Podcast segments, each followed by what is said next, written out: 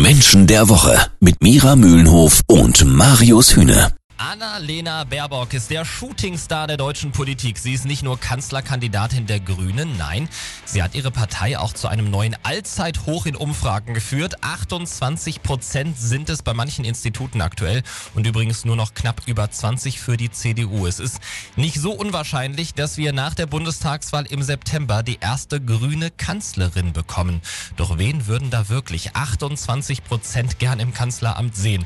Sozialpsychologin und Erkenntniscoach Mira Mühlenhof verrät es uns heute. Mira, viele sagen, das ist nur der Frauenfaktor, warum die Grünen Baerbock ins Rennen schicken. Würdest du das unterschreiben? Ich würde sagen, es ist nicht der Frauenfaktor, sondern es ist der Persönlichkeitsfaktor. Dabei muss man sehen, dass ähm, Annalena Baerbock allerdings den Herrn Habeck weggebissen hat. Hm. Und äh, das kann sie ganz gut das Wegbeißen. Wie? Also sie ist bissig? Das musst du jetzt noch mal ein bisschen erklären, bitte. Sie kann bissig sein oder ich äh, mag lieber ein anderes Wort verwenden, ja. das Wort griffig. Äh, das trifft es ein bisschen eher vielleicht. Ähm, aber äh, in der Tat ist der Prozess ein bisschen softer abgelaufen, weil nämlich Frau Baerbock und Herr Habeck sich grundsätzlich gut vertragen ja. mit ihren jeweiligen intrinsischen Motivationen, was allerdings bei Herrn äh, Söder und bei Herrn Laschet nicht der Fall gewesen ist.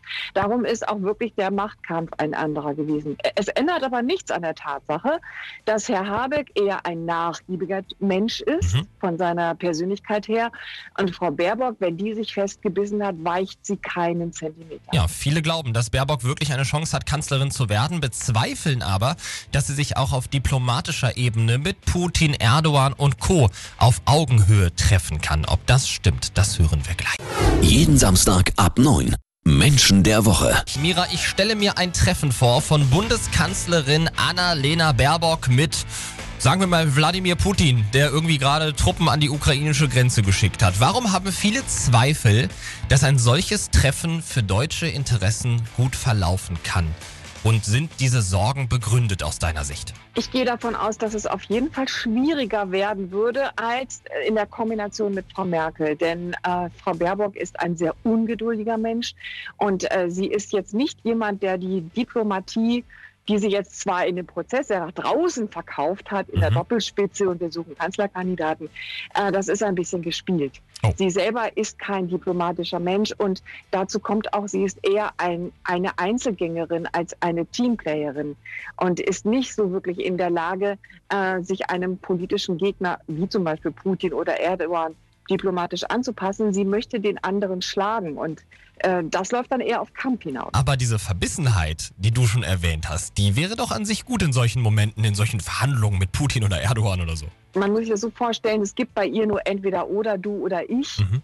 Das heißt, sie wird in solchen Verhandlungen sehr zäh sein. Also man könnte sich schon vorstellen, Herr Putin wird sie hassen, sollte es soweit kommen. Ja, also der wird sagen, kann jemand diese Frau wegnehmen, weil sie lässt nicht locker. Sie lässt nicht locker, bevor sie genau das kriegt, was sie haben will. Und äh, da ist es immer dann eine spannende Frage, auf wen trifft man da?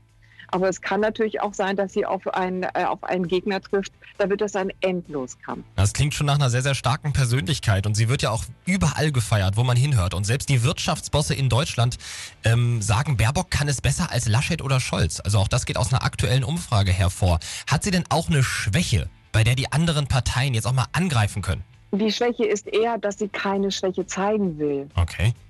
Und äh, sie ist eben ein, ein, ein sehr, sehr zäher Charakter. Also sie, äh, das habe ich gerade schon mhm. gesagt, sie weicht keinen Millimeter. Das ja. kann ihr aber auch auf die Füße fallen. Aber es ist auch das, was die Menschen an ihr gut finden.